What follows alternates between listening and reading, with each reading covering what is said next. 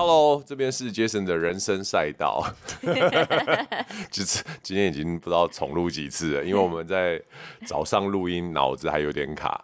那个呃，又到一一个礼拜一次的小单元了。我是 Jason，我是 Peggy。我这礼拜有非常非常多的剧，很想分享哎，可是每个礼拜只讲一集，好像太困难了哈。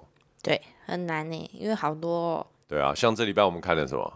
我们看了 Air，然后就是在讲 Michael Jordan 的，对，跟 Nike，然后龙与地下城讲过了，对，然后还有一部电影叫那个什么泰国泰国那部电影。哦，对对对，关于厨师的也是 Netflix 的，然后我们还看了饥渴，饥渴、嗯、Hunger，、嗯、对，然后哦那部片之后也可以来讲，蛮好看的，对，然后还看了一一些零零碎碎的影集嘛，暗黑特派员，听说也是蛮。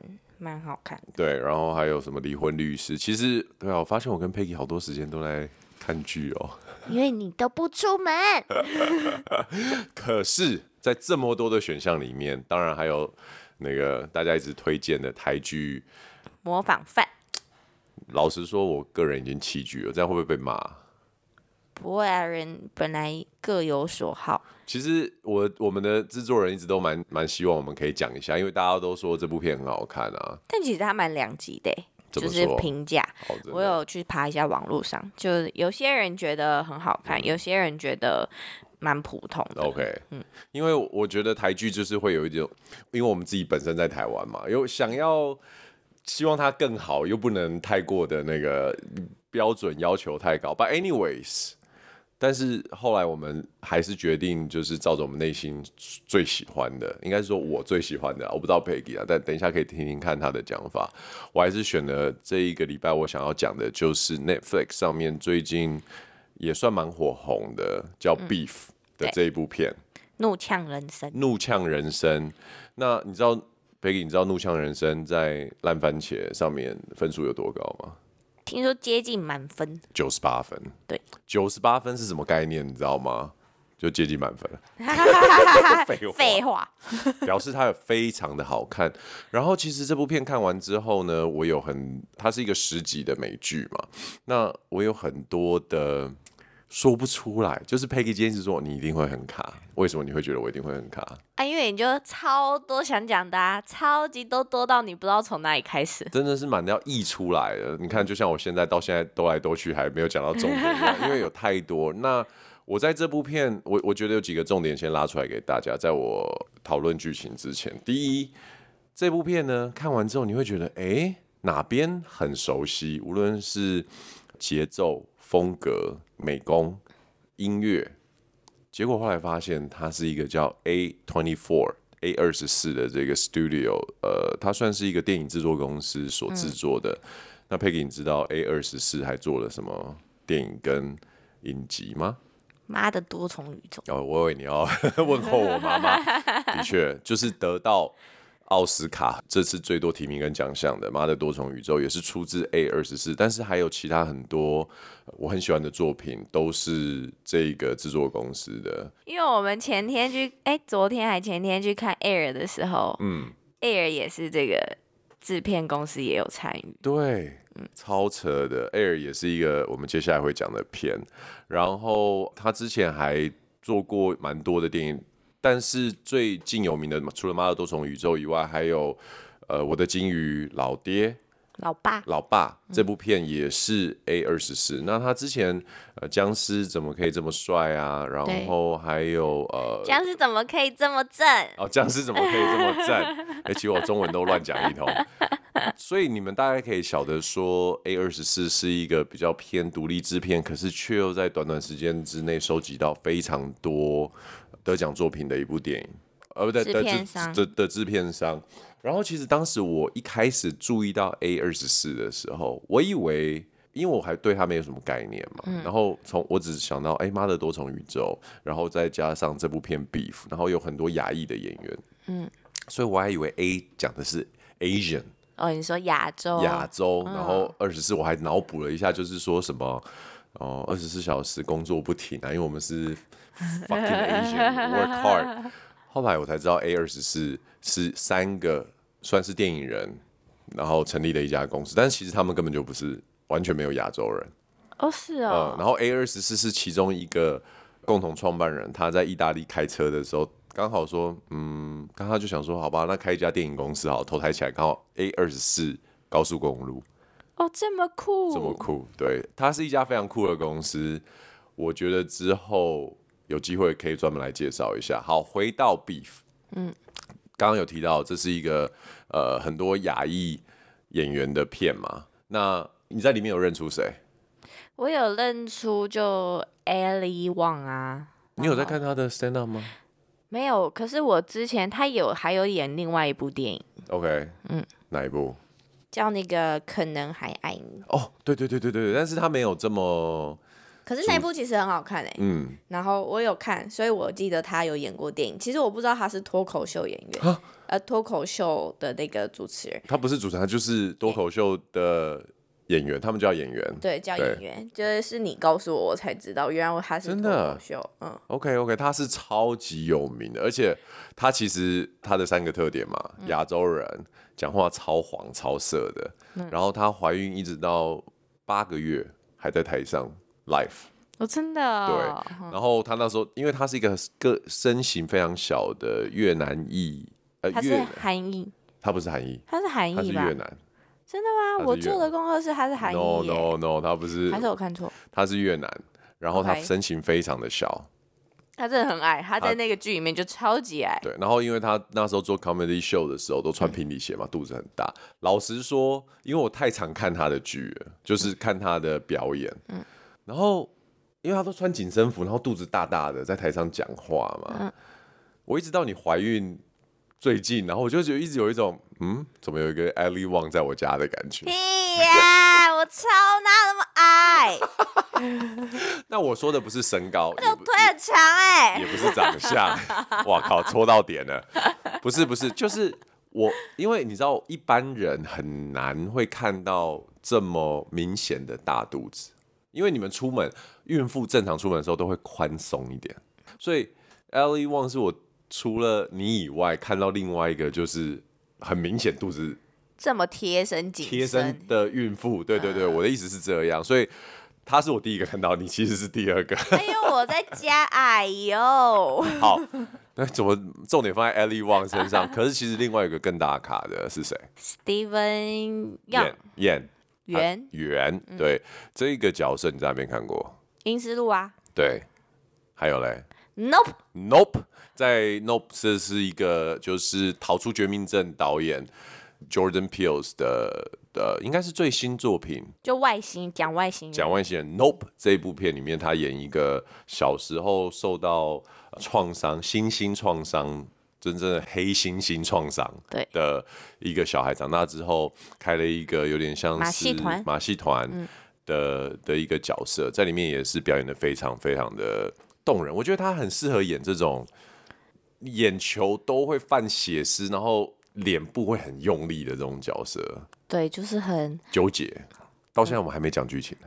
哎呀，很内心黑暗。你要不要稍微讲一下剧情？你确定要我讲剧情？来来来，给 Peggy 讲一下剧情。剧情就是呢，两个人在商场上因为怒怒症开始的故事，讲完了。你讲商场上是不是感觉好像他们在交易什么东西？应该是说他们是在商场的外面，反正就是车子有一些小小的纠纷。对。然后刚好两个人火气都很大。就是怒怒症，然后就觉得互看不顺眼。可是其实当他们，我们也常有这种经验，就是在路上有的人可能挑衅你，或者是你不小心挑衅到别人，然后人家逼你的车，或者是按你喇叭，你就是不太爽嘛，或者是抢一个红，就是一个路口的时候，两个头对到头之类。听众，你们有没有这个经验？就是说这件事情困扰你很久，久到你想要去找到这个人是谁？你有这个经验吗？我是没有哎、欸，因为毕竟人家挑衅我，就好好我跟你拼啊！跟你拼个头啊你！好，这部片其实就是当然就把这样子的一个生活常常会发生的一个小插曲，我们把它推向极致嘛。对。那其实这个这个故事是编剧，也是一个韩裔的编剧叫 Lee，他平常开车上班通勤的过程中，然后发生了一个小小的行车纠纷。然后他想到的一个剧情，所以这是他一个原创的一个故事。嗯、那剧情基本上就是十集，当然一开始是从这个呃路怒症开始的一个开头，然后但是他其实后面走的线还蛮广、蛮蛮多元的，导致这部片其实是一个还蛮紧凑的，要把所有的角色、故事线、剧情放进十集里面，我都觉得其实每一集都可以独立成为一部小小电影吧。嗯，对对对。那后面当然衍生出来这两个人。因为不同的情况产生路怒嘛，那我们比较可以了解的，从 Steve Yeun 这边来说，他开的一个破烂的卡车，然后想要很快我们就知道他其实原本想要自杀。他在商场出现的原因是来自于他想要去退他买的那个好几台的瓦斯烤炉。那但是他买了又退，退了又买，表示他在想要自杀这一件事情上面一直纠结纠结。然后那一天他就是偏偏又要再退的时候，不仅遭到就是 cashier 的刁难，然后他又找不到他的发票，导致他不能退。可能他觉得就是哦，我回家，我就是上帝就是要让我死，就是要让我回家这样。嗯、但是我们比较不了解的是，开着高级宾士白色修旅车的 Ally Wong，哎，为什么他也有路怒症？一开始你是什么感觉？看到他的设定的时候，为什么他这么他这么 mean？一开始我就想说，他刚一定是跟老公吵架。女人是怎样啊？是吧？所有问题都来自于老公。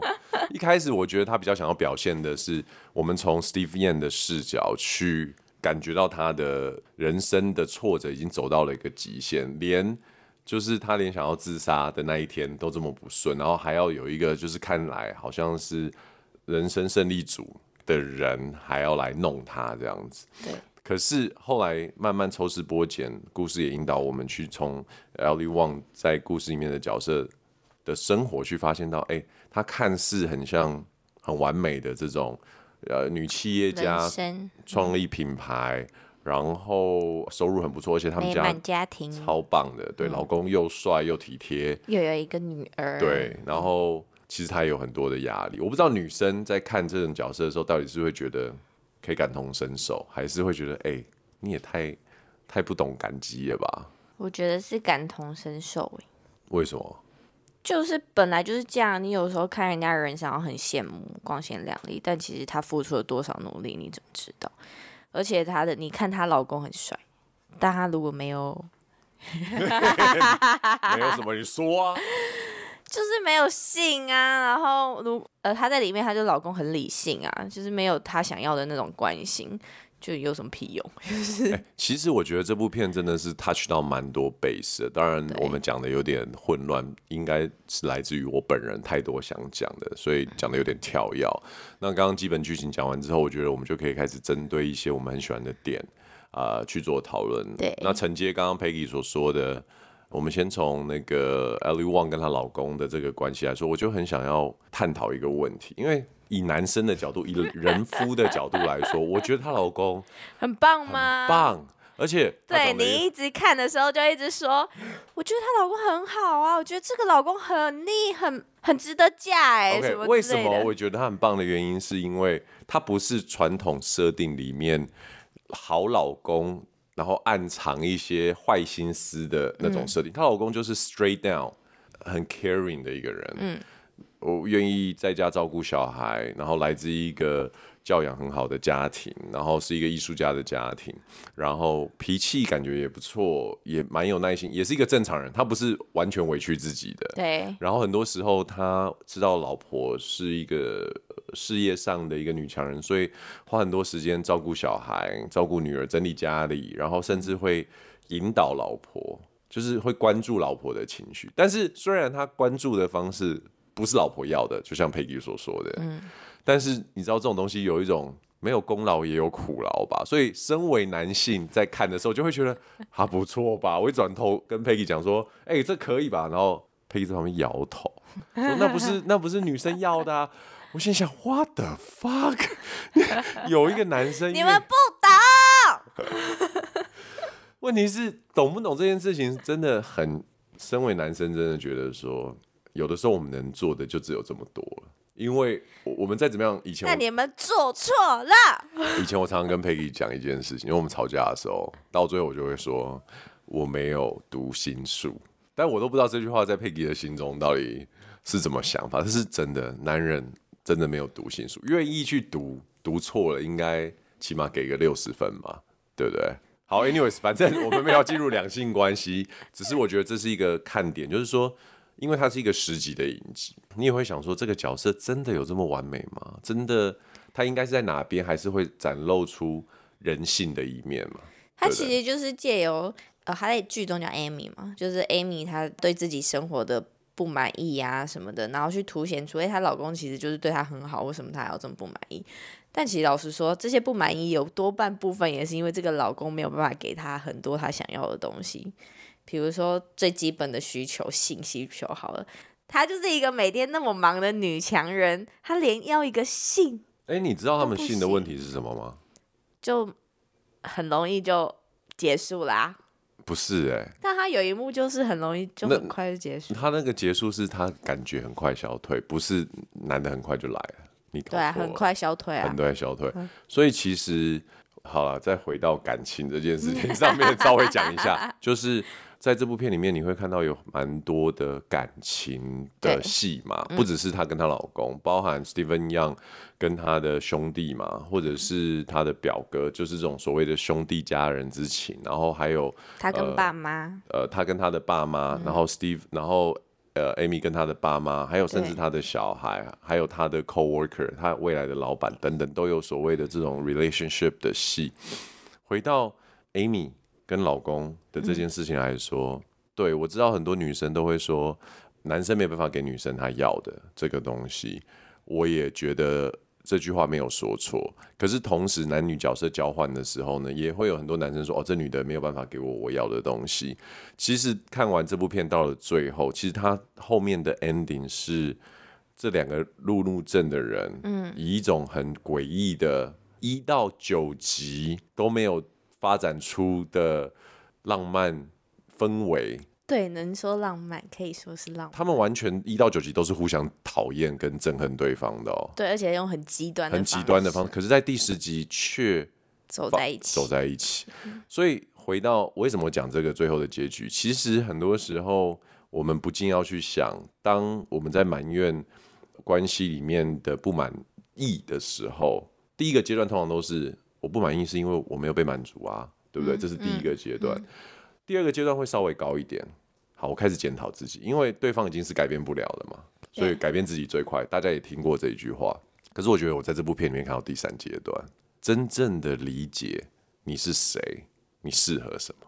嗯，我觉得他们就是花了十几的时间在讲这个核心的道理，然后也让男女主角用很极端的方式，在很短的时间。之内，因为我在看很多国外的影评，他们就讲说，You need a stranger come to your life and shake things up。对，好，所以说在这部片里面呢，其实呃，我自己看到的就是第三个阶段找到最适合的这件事情，有的时候可能会包含着你要认识自己，再来是做出困难的决定。那如果你做不出困难的决定，你就只有两条路嘛，一是别人帮你做决定，那可能过程还是很痛苦，很不舒服。然后二就是，最终你还是要面对这件事情，然后想办法让自己有办法、有能力可以做出决定。这是我在这里面体会到一个东西。所以你还是觉得是男生的问题或者女生的问题吗？都有问题。其实都没有问题，只是大家都不晓得自己是谁而已。啊，对啊。然后我觉得这部片其实我们这个节目不太会去讲。太多的剧情，因为剧情你看或者是上网看影片就知道，我反而会比较想要去讲一些我们自己有感的东西。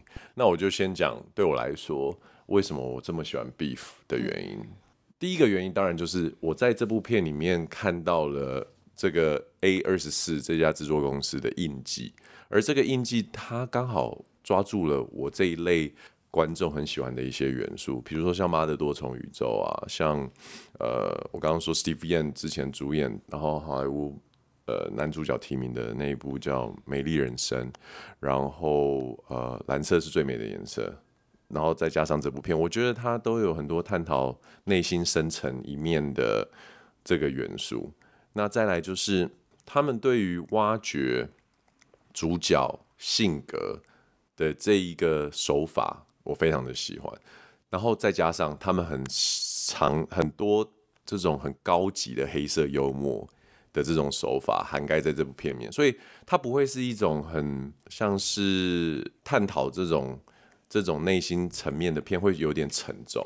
我觉得可能是牙裔的关系，可能是它是一个独立片商的关系，所以它有蛮多尺度很大的玩笑，就是觉得哦，这也能开这样。对对对，或者是避喻，或者是他们的一些手法，我就很喜欢。比如说，他会有一些很荒谬的东西，比如说你刚刚讲性的东西嘛，Ali Wong 用什么高潮？枪，他怎样用枪高？不是你们想的那样，绝对不是你们是放进去什么之类的、哦。不是，他就是一直用枪 touch 自己的皮肤，对，然后就一直 touch 自己的全身，这样，嗯、然后他就高潮。就是一种隐喻，可能你当然可以用各种方式去解读嘛。但当然对对于观众来说，可能就是这种坏坏的。然后就觉得黑暗面，黑暗面的这种可能是让她靠，因为她老公就像我刚刚所说的，就是我们男生看哇，连男生都觉得又帅又体贴，也太完美了吧？可是他的完美可能反映出自己的戏里面的男人的完美，可能反映出女主角的各种各种什么不完美哦？你懂我的意思吧？有的时候你跟自己 your kind 在一起，你会自在，可是你突然到你可能。想要往上爬的过程当中，就是又回到我们刚刚一开始讲的嘛，门不当户不对，所以也在戏里面你会发现，那个她老公的妈妈其实带着一种鄙视，但其实后面很妙，因为后面又有一段她回来讲说，就是她的那个婆婆居然跟 Amy 说，你们两个不能离婚，你们不能分开。因为我的儿子只要没有你，他就什么都没了，就完蛋了，就没没有一个浮木可以抓了。嗯。所以其实你看似他好像老公很完美的人生，很完美的人设，但其实他内心其实是很空虚的，因为他没有东西抓得住。哎，这个我有我有不同的意见。真的吗？我觉得她老公就是理解了自己的空洞。理解了自己是适合在家里，或者是不像他自己的亲生父亲是一个举世所知的艺术家，艺术家，所以他甘愿花时间投注自己的精神在辅佐 Amy，就像我现在一样 辅佐你。等一下，你了解自己的空洞吗？没有了解。天哪，我不知道怎么接下去。所以我要说的东西是，我觉得一个人的黑暗面不是他的缺点。没有，但没有说缺点。对，所以我觉得，我觉得我想要讲的重点是，每个人都应该 embrace 拥抱自己的各个面向，嗯、包含缺点。嗯，我们刚刚讲到妈妈去告诉 Amy 这件事情，是这个妈妈她了解她的儿子，对，而且她也晓得她的儿子了解自己。现在的问题只是她妈这个妈妈也了也发现 Amy 还不不了解自己，对，所以。这种婆媳虽然是有一些问题，可是，在站在女人对女人的角色当中，嗯、其实妈妈还是适当的给了一些，就是蛮中肯的建议、帮助跟建议。可是我很喜欢这一类的表现方式，也就是说，人是多向性的。对，她是婆婆，嗯，她是媳妇，她们同时也是女人，女人也是人妻对人妻，或者是别人的女儿，妈妈对妈妈，对，所以我喜欢。我喜欢的剧通常都代表都有这一些会赋予角色多向性，而不是一些剧就是某一种刻板印象、某一种设定，婆婆就只能就是哀怨，很、很对对对对苦命，不然就是很坏，对妻子不好。我是觉得这几年我比较会看得下去的剧都是偏贴近人性，跟现实比较接近，所以你知道为什么 模仿犯我就。因为他就是很平铺直叙的讲故事。对，好，接下来我要加入第二点。完了这一集，我又偷偷在在凑那个模仿犯配乐。哦，对，因为它里面用了超多很厉害，就是大家都知道的音乐。对，在 Beef 里面，总共我可以分三个阶段讲音乐这件事情。嗯，它其实影片的剪辑有前言，然后它会下一个片头。然后配乐，还有一幅画，还有一幅画，对，然后再来就是主题，主题里面其实他用很多的音乐来做转场，嗯，然后跟每集的 ending 他会放一个就是非常知名的 pop，就是就流行音乐这样子。那为什么我说台剧就是有一些我觉得看不下去？因为我觉得。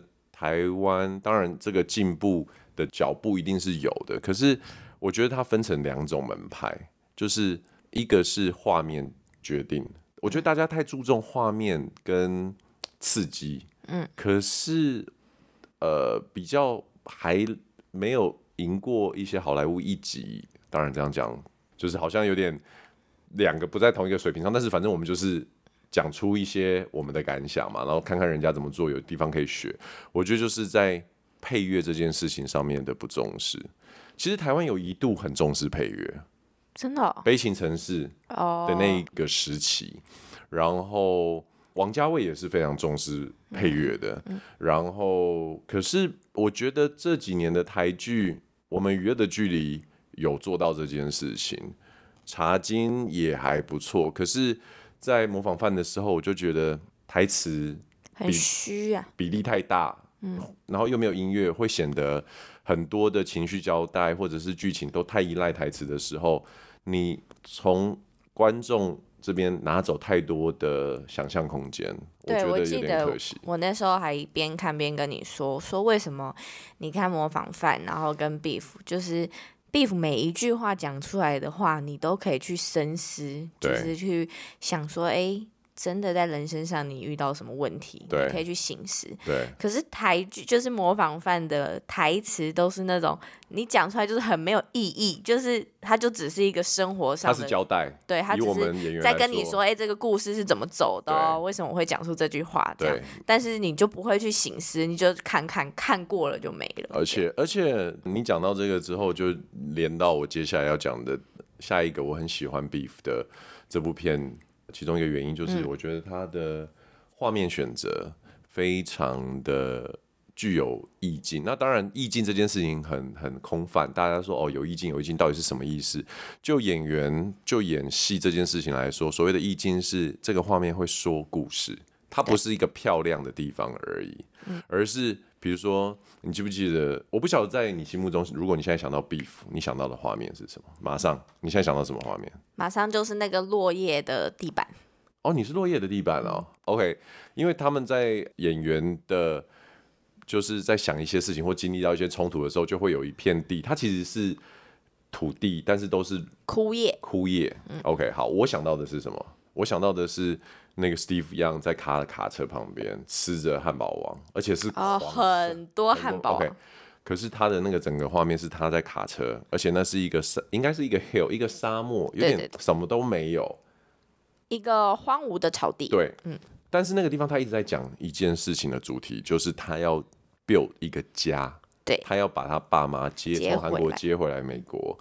然后我们从故事里面应该知道说，他们之所以爸妈没有留在美国，是因为他跟他的弟弟可能搞砸了一些事情，所以导致他爸妈必须要回韩国赚钱。